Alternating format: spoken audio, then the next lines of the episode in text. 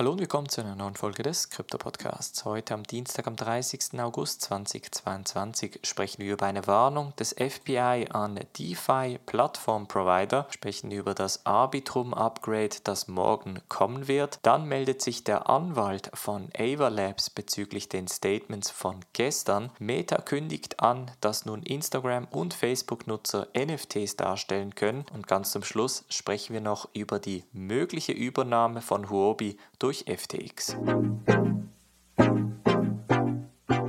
Springen wir in diese erste News Story und zwar geht es um einen Tweet, welches das Federal Bureau of Investigation, kurz FBI, herausgegeben hat.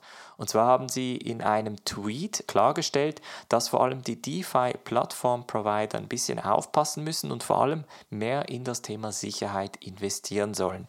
Bis Stand heute sind etwa 1,3 Milliarden US-Dollar gestohlen worden in Form von Kryptos, hauptsächlich wegen DeFi-Hacks. Das ist jetzt nur die Zeitperiode zwischen Januar und März 2022 und das FBI sagt ganz klar, dass man das vermeiden kann. Es ist also eine Art öffentliche Mitteilung für auf der einen Seite natürlich die Plattformen, aber auch die Nutzer, sodass sie auf der Hut sind, wenn es um DeFi-Protokolle geht. Apropos DeFi, ein sehr wichtiges Protokoll diese Tage ist natürlich Arbitrum.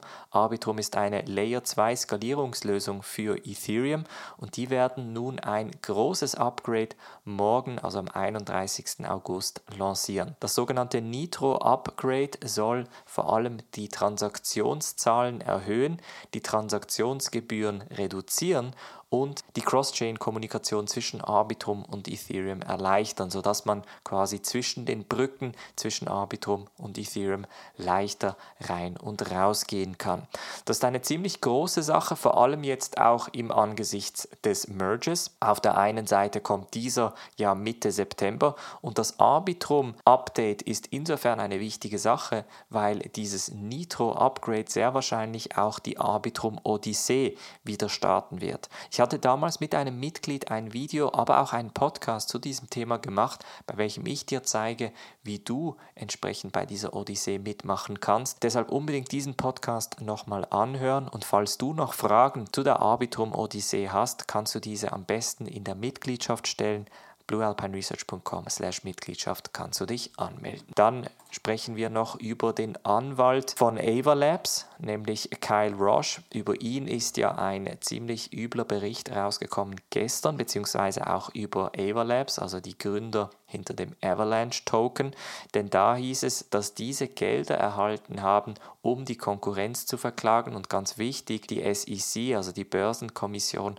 abzulenken vom Fakt, dass Avalanche eben eine kommerzielle Blockchain werden könnte und sehr wahrscheinlich dann auch als Security eingestuft werden könnte. Der Anwalt hat sich nun zu Wort gemeldet, nachdem natürlich auch Ava Labs ein paar Nachrichten geschrieben hat. Der Anwalt sagt ganz klar, man hat mich intoxicated, intoxicated 1 zu 1 übersetzt heißt in diesem Zusammenhang vergiftet, aber er meint natürlich den Alkoholkonsum bei welchem man ihn eigentlich getrickt haben soll bzw. getäuscht haben soll, um aus ihm gewisse Informationen herauszukitzeln. Gleichzeitig sagt er, dass seine Anwaltskanzlei überhaupt nicht in diesem Geschäft tätig sei bzw. sicher nicht die Konkurrenz verklagt haben soll, einfach um Ava Labs bzw. die eigene Kanzlei zu bereichern. Der Gründer von Ava Labs, Emin Günsirer, sagt zwar, dass der Anwalt keinerlei prozentuale Punkte von den Tokens von AVEX haben soll.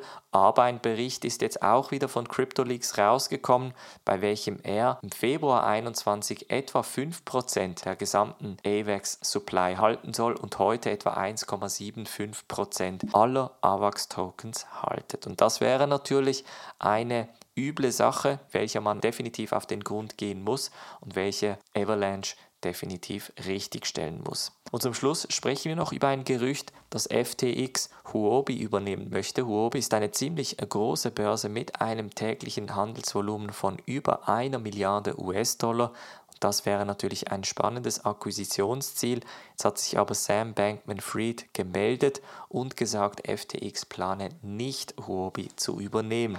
Es wäre eigentlich gar nicht so abwegig, denn FTX hat in den letzten Monaten ziemlich viel akquiriert. Auf der einen Seite natürlich die japanische Börse Liquid, dann die kanadische Handelsplattform Bitvo. Man hat darüber diskutiert, Robinhood zu übernehmen. Da hat der CEO dann gesagt, nein, wir haben kein Interesse. Natürlich hat man die CFI-Plattform, BlockFi, aber auch Voyager versucht zu übernehmen und deshalb macht es durchaus auch Sinn, dass man da Huobi vor allem in diesem Bärenmarkt attackiert. Sam Bankman-Fried hat aber einen Tweet von sich gegeben, bei welchem er ganz klar gesagt hat, wir haben keine Pläne, Huobi zu akquirieren. Ob das jetzt einfach zu teuer ist oder ob Sam Bankman-Fried da eine andere Strategie fahren wird, das ist unklar. Das war's von der heutigen Folge. Wir hören uns morgen wieder. Macht's gut und bis dann.